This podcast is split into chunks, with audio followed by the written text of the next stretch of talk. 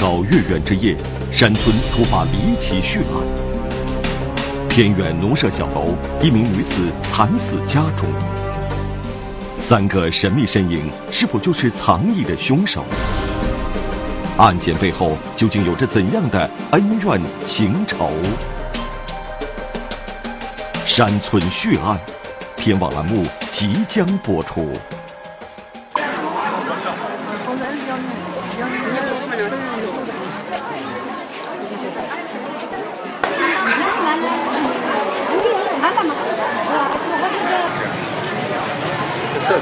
哎，两块呀！桐场乡位于云南省金平县中部山区，这里居住着苗族、哈尼族、瑶族、彝族等许多少数民族群众。你卖的什么呀？啊？卖什么？串串。串串。啊，一天能卖多少钱？三四百，就你一个人？嗯，就一个人。老公呢？老公干活去了。哦。你的店。嗯。自古以来，在这里繁衍生息的人们，就形成了赶集的习俗。那个。即每六天，大家就会从四面八方聚集到乡政府驻地来赶一次集，出售自家农户产品，换取生活日用品。同时，这也是村民们走亲访友、办理其他事务的绝好机会。如此一来，便形成了同场街别具一格的风景。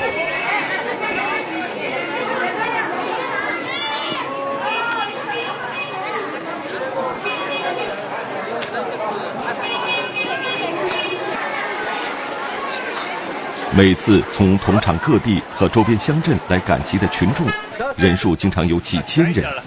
逢年过节时，甚至有上万人。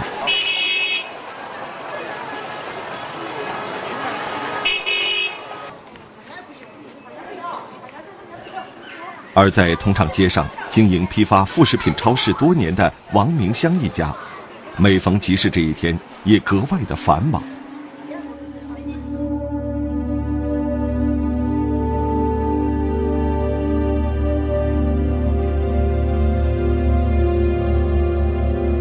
王明香，四十岁，同厂乡人，家里有两层小楼，二楼自家居住，一楼经营批发副食品超市。虽然丈夫常年外出打工，但王明香却把家经营得井井有条，加之大女儿帮着打点生意，在当地成为村民们羡慕的富裕户，并且一家四口生活过得有滋有味儿。富裕倒不算得富裕，我们只是说是在生活上面还是可以的。我爸爸在外面，我家嘛都是随时都就是那种，就是嘴巴上都是贴切，心头都是关心起我家爸爸的。反正经常都是和经济小绝个，们但是私底下都关心很，我一个关心的玩笑。都是为了两个女儿啊，不干不行了。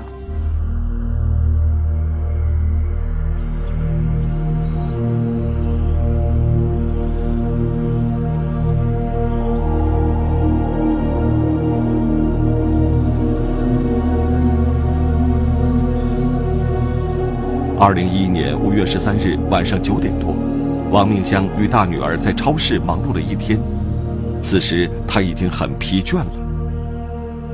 我就跟他说是个，我说你明天去进学，你先上来学，然后我就一个人在下面收铺子嘛。看到女儿如此懂事，王明香的心里很是欣慰，于是她盘点完所有的账目，并叮咛了女儿几句之后，就独自上二楼卧室去休息了。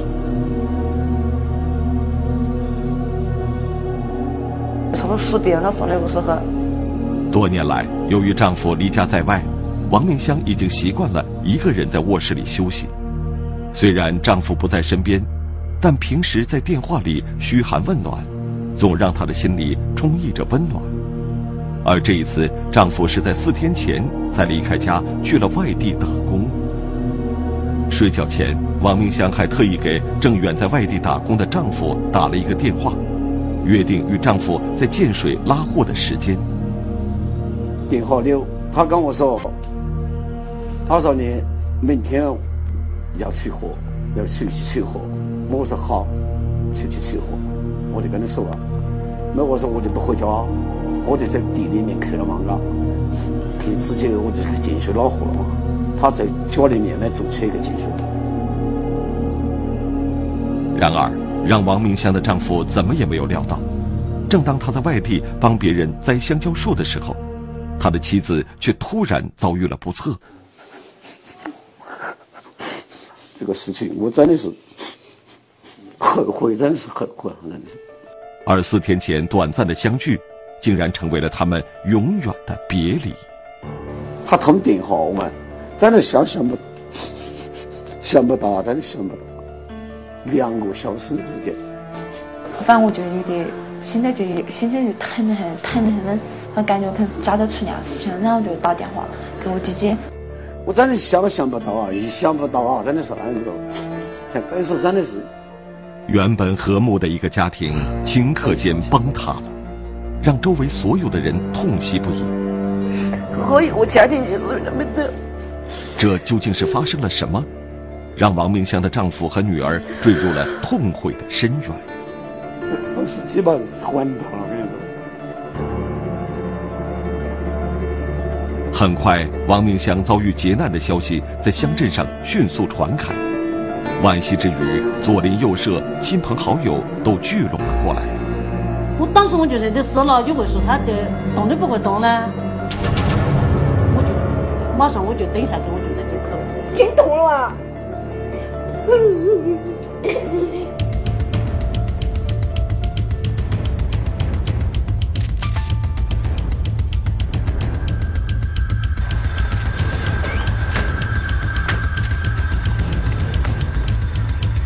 他的经济动力相当多在这种情况下，我们就先拉检警线。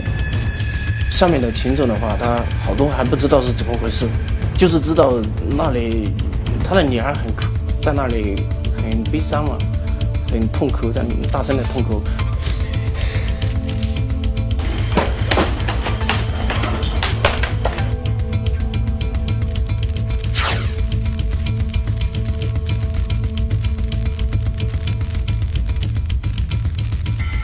与此同时，同场卫生院医护人员也在第一时间赶到了现场，并对受害人王明香进行现场诊断。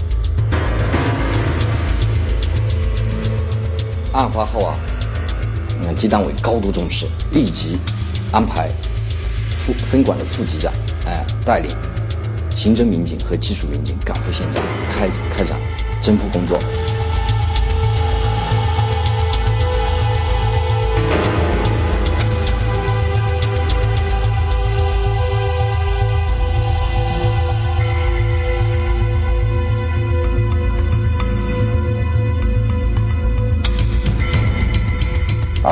这个进入现场以后，当时第一反应，我感觉这个女主人可能不行了。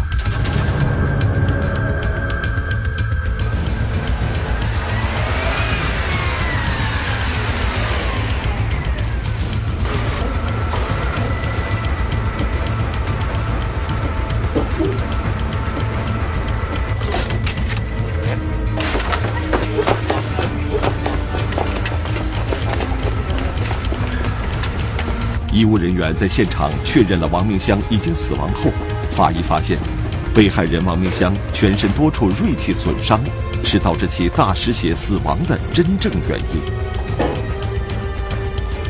经过我们的检查，伤者已经无生命体征，确定死亡。在案发中心现场，勘查人员并没有发现有翻动和打斗的痕迹，这说明死者是在毫无防备的情况下被凶手袭击的。只听见我家娘他们上来这两个就哭，就哭，我就认这个，他们就大声骂起哭，我就这些人肯定不在了。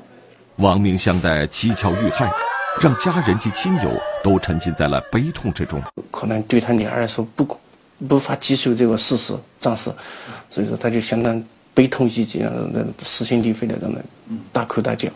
啊，反正我就崩溃了，我就崩溃了，就大脑一片空白，就晕过去了，一样在。究竟是什么原因才招致灭顶之灾？难道凶手与死者或其家庭之间有着不为人知的恩仇？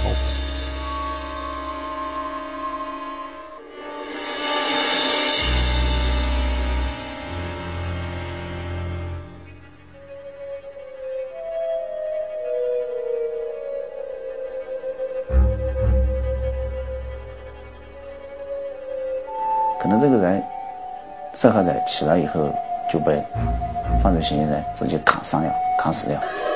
王明香的蹊跷遇害，让家人及亲友都沉浸在了悲痛之中，他们怎么也无法释然。一个星期以前是活生生一个人，然后一个星期以后就突然不在了。究竟是什么原因才招致灭顶之灾？难道凶手与死者或其家庭之间有着不为人知的恩仇？想不到，我们赶上自从现在你认不得我的前面啥不人？想不到嘛，因为我们这地方本来就小，嘎，像你这些地方不可能会发生我这种事情，但是想不到这种事情会发生在我家，还是在这么小地方。我这个姑娘听话的很。他是做生意的，所以说平时也对邻里有比较微笑那些微笑待人，这种，所以我们就我们就排除这个仇杀的可能性。民警在死者的卧室里并没有发现任何被翻动的迹象，就连堆满了卧室的成条香烟也一条不少。看来凶手并不是冲着死者家里的钱财而来。那么，嫌疑人究竟是为了什么行凶呢？难道他真的与死者有着什么恩怨，以至于非要置他于死地？想不到他会用这种手段来对待我们，感觉真的是想象不到，良心真的，真的是坏人，手段相当残忍。当时我就说，案子不破，绝不收兵。我们要集全警之力，集全警之智。力争在短时间内把案子破了，给人民群众一个满意的交代。风高月圆之夜，山村突发离奇血案，偏远农舍小楼，一名女子惨死家中，嫌疑人不图财，他与死者究竟有着怎样的恩怨情仇？中心现场出现的神秘身影，是否就是藏匿的凶手？山村血案。天网栏目正在播出。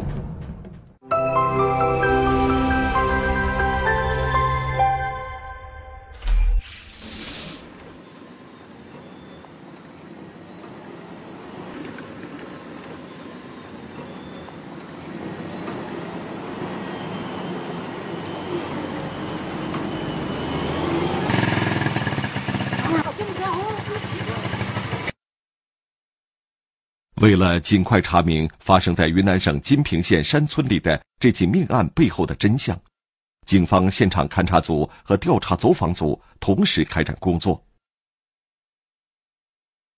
哎，对案件呢前期工作呢高度的重视，以及就是为我们下一步的侦侦查工作打好坚实的基础。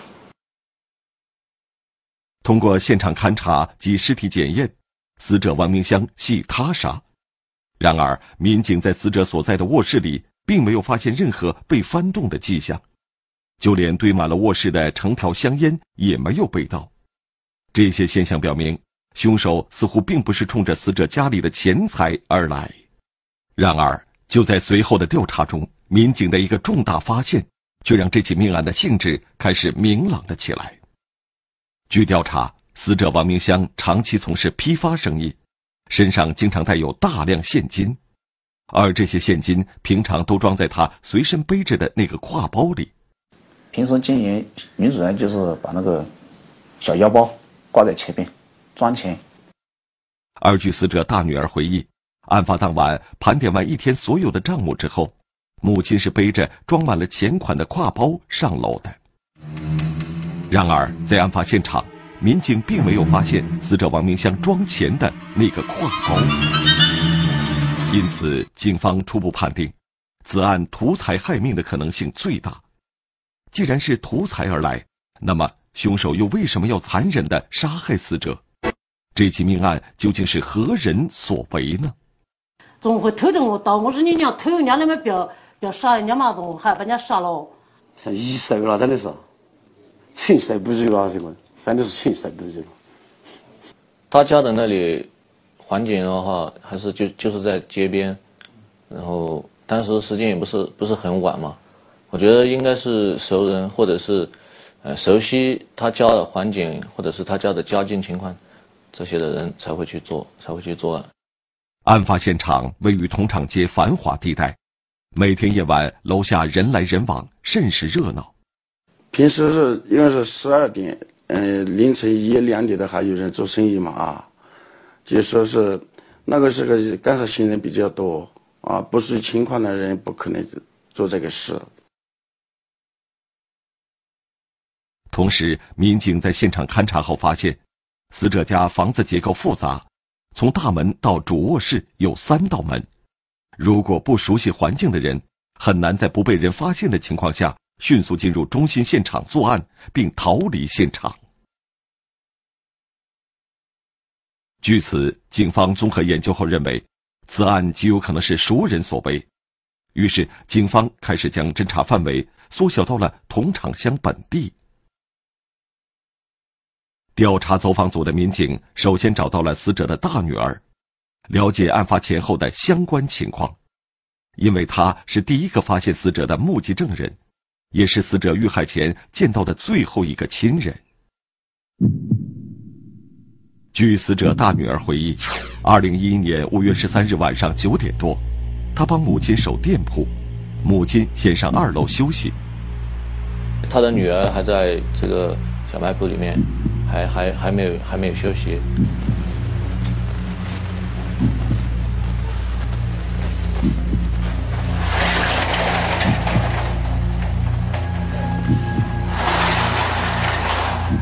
大概过了一个多小时，他关闭了店铺大门，也准备回家。十一点哈，差不多，我已经是门所有门关掉。我我家旁边这家要喝啤酒，然后我就去下面抬啤酒给他们。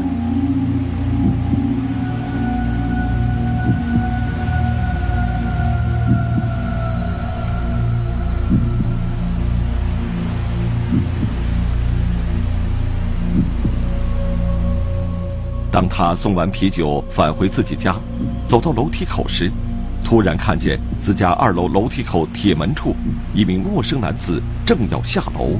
我就开始吵了，我说是那个小狗日啊，我就在吵。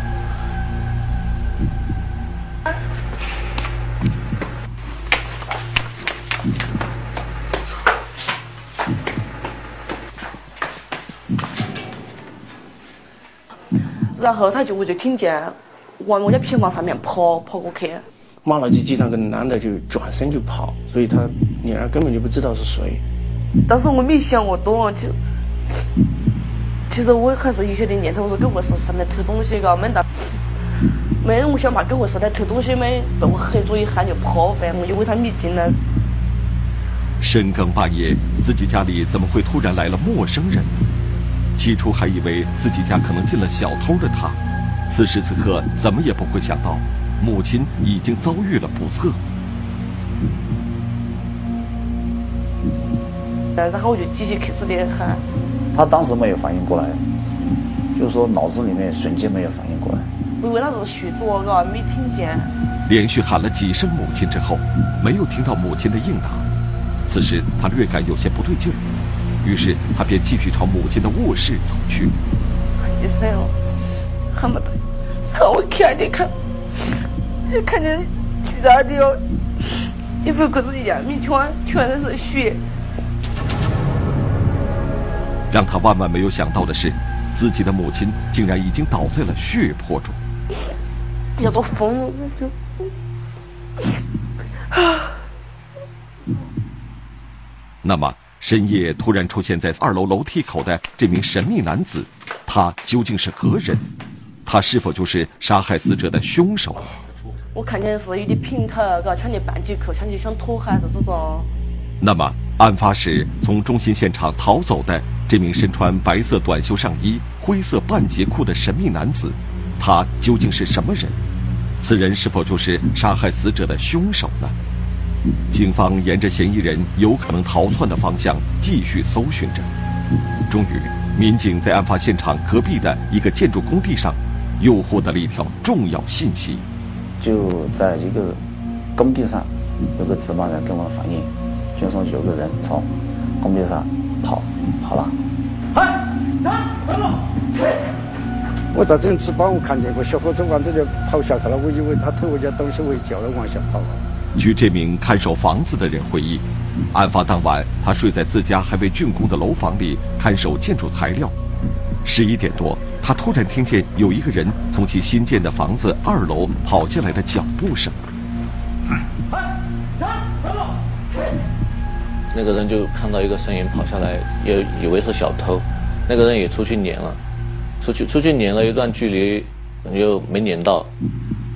那么，相隔不过几分钟，在距案发现场三十米的一幢新楼房，看守房子的人发现了这名可疑男子，他究竟是谁？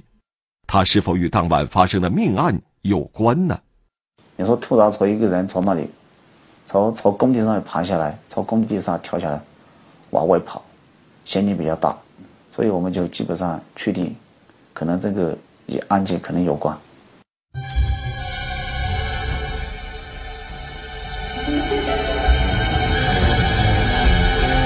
如果在两个相隔不远的现场分别出现的这两个神秘男子是同一个人，那么此人极有可能就是杀害死者的凶手。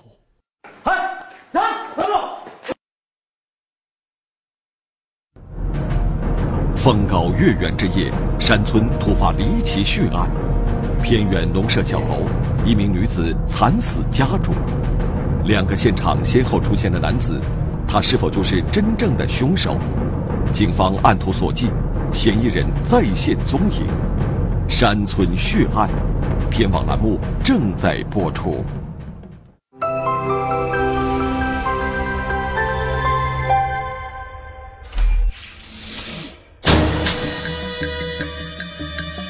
在调查中，民警获得了两条重要线索，也就是说，有两个目击者分别在两个不同但仅相隔三十米的现场，看到了神秘男子的身影。当时案发的时候，这个人呢就站在我们这个受害人的家的旁边。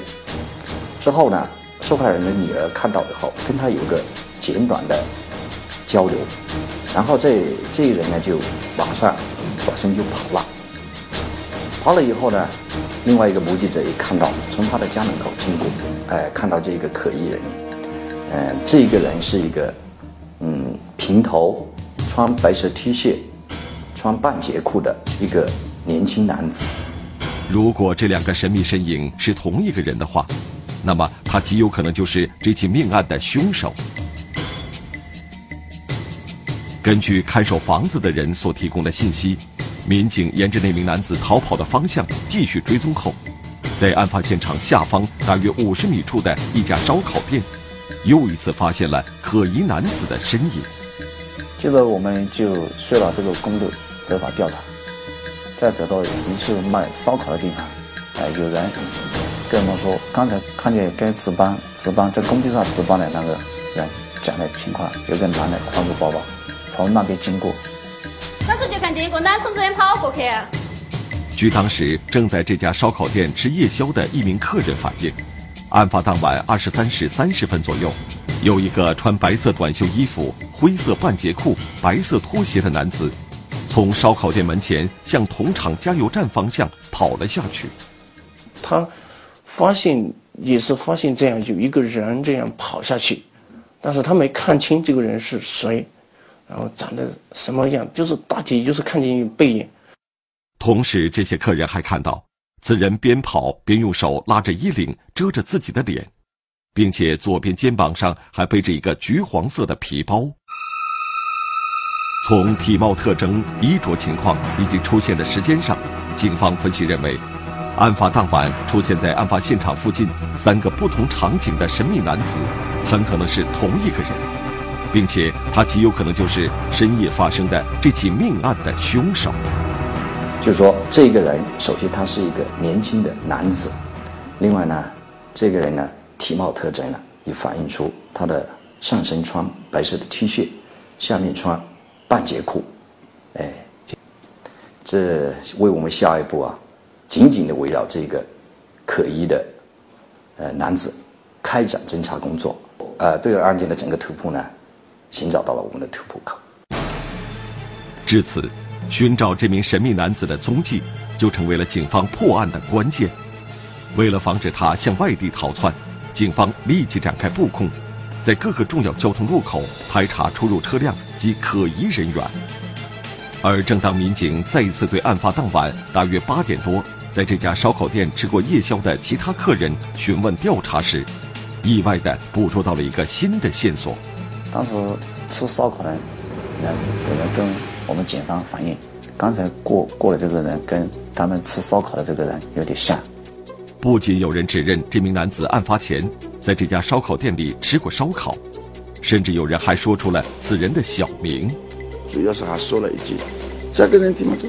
你不是小星星跑下去吗？啊，小名叫小星星的人是往下跑了。”据了解，小名小星星的男子名叫李正文，汉族，生于一九八二年二月八日，家住金平县桐场乡桐场街。这一线索无疑给案件侦破带来了新的转机，但是接下来的调查却让大家感到无法理解，因为这个叫小星星的男子，在案发当晚下半夜还来过死者家帮助处理死者的后事。来二个时候见嘛，他在拉救护车，他说小妹，你不要哭，说难过的，他来安慰我。他来的帮忙，应该是应该拿个棺材。要土葬的话，要准备棺材，还有准备这些亲戚朋友过来吃的那些饭菜那些，还有结果还过来帮忙，正常的很，好像若无其事这样，所以基本上没有人会怀疑到他的头上。如果小星星真的是这起命案的犯罪嫌疑人，那么他怎么敢在作案后几个小时又回到现场呢？据此，大家认为此人的嫌疑并不大，因为这不符合常理。除非此人具有极其超强的心理素质和反侦查能力，这种心理可能就是常人一般的心理素质不好的话，就是做不到。然而，尽管有人指认这名男子很可能就是当地小名叫小星星的男子李正文，但是在没有足够的证据之前，警方还不能对他采取任何行动，以免打草惊蛇。因为我们没有足够的证据证明这件事情是他干的，所以没有及时抓捕。后来派民警对他进行秘密监控。然而，让民警们没有预料到的是，在随后进行的指纹采集中，他再一次出现在了民警的面前。他也来了，表现也比较镇定。他的这一举动使得民警们产生了更多怀疑。难道此人原本就不是这起命案的犯罪嫌疑人？风高月圆之夜，山村突发离奇血案，偏远农舍小楼，一名女子惨死家中，疑似凶手的男子竟敢频频出现在警方的面前，难道他真的不是藏匿在命案背后的凶手？山村血案。天网栏目正在播出。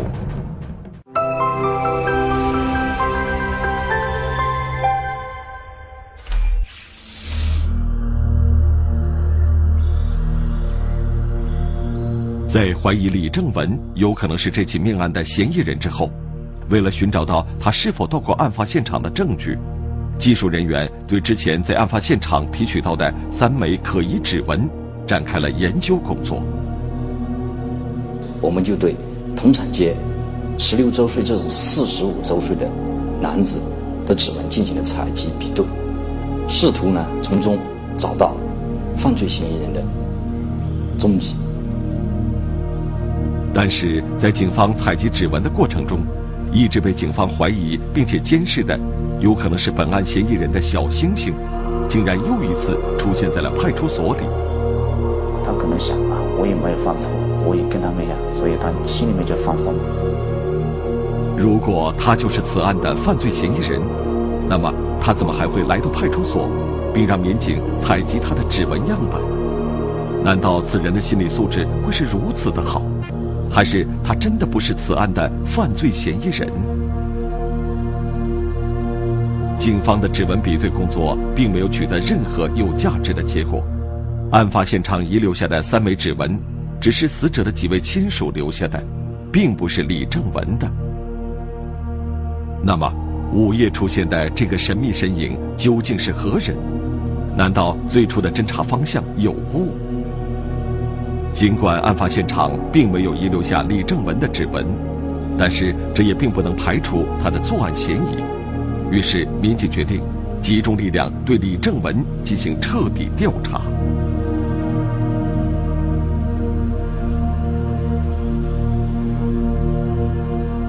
李正文的妻子和母亲证言证实，二零一一年五月十三日晚十一时许，李正文从家中出去，说是去吃烧烤。次日凌晨零点后才回家。出去时穿白色长袖衬衣、灰色半截裤、白色拖鞋。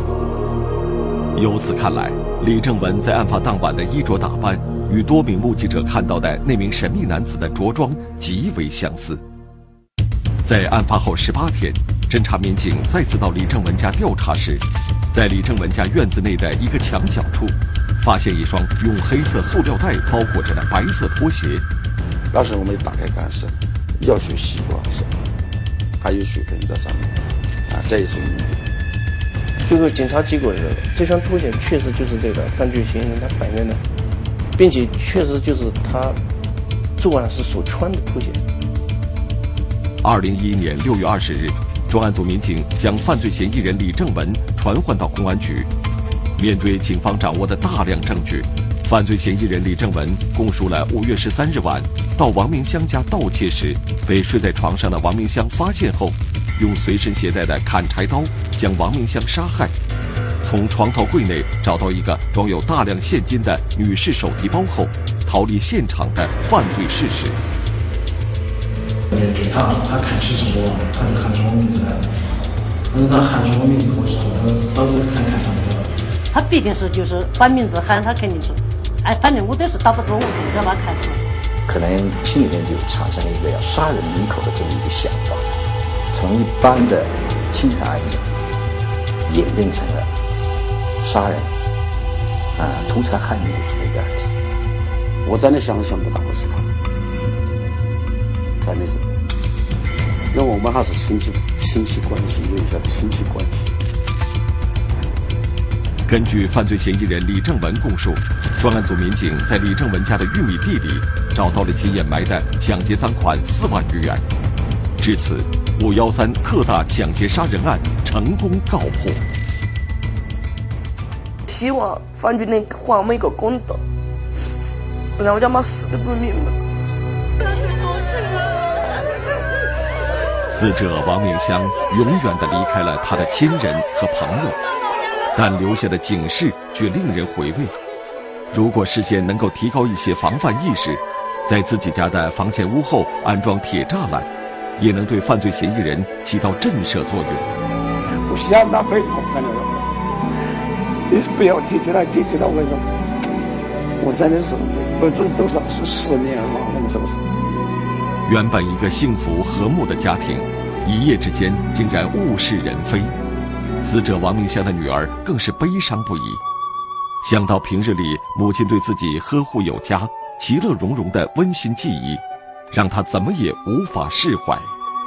人家都说有妈的孩子像块宝，没那个妈的孩子像根草。要么。而作为本案的犯罪嫌疑人李正文。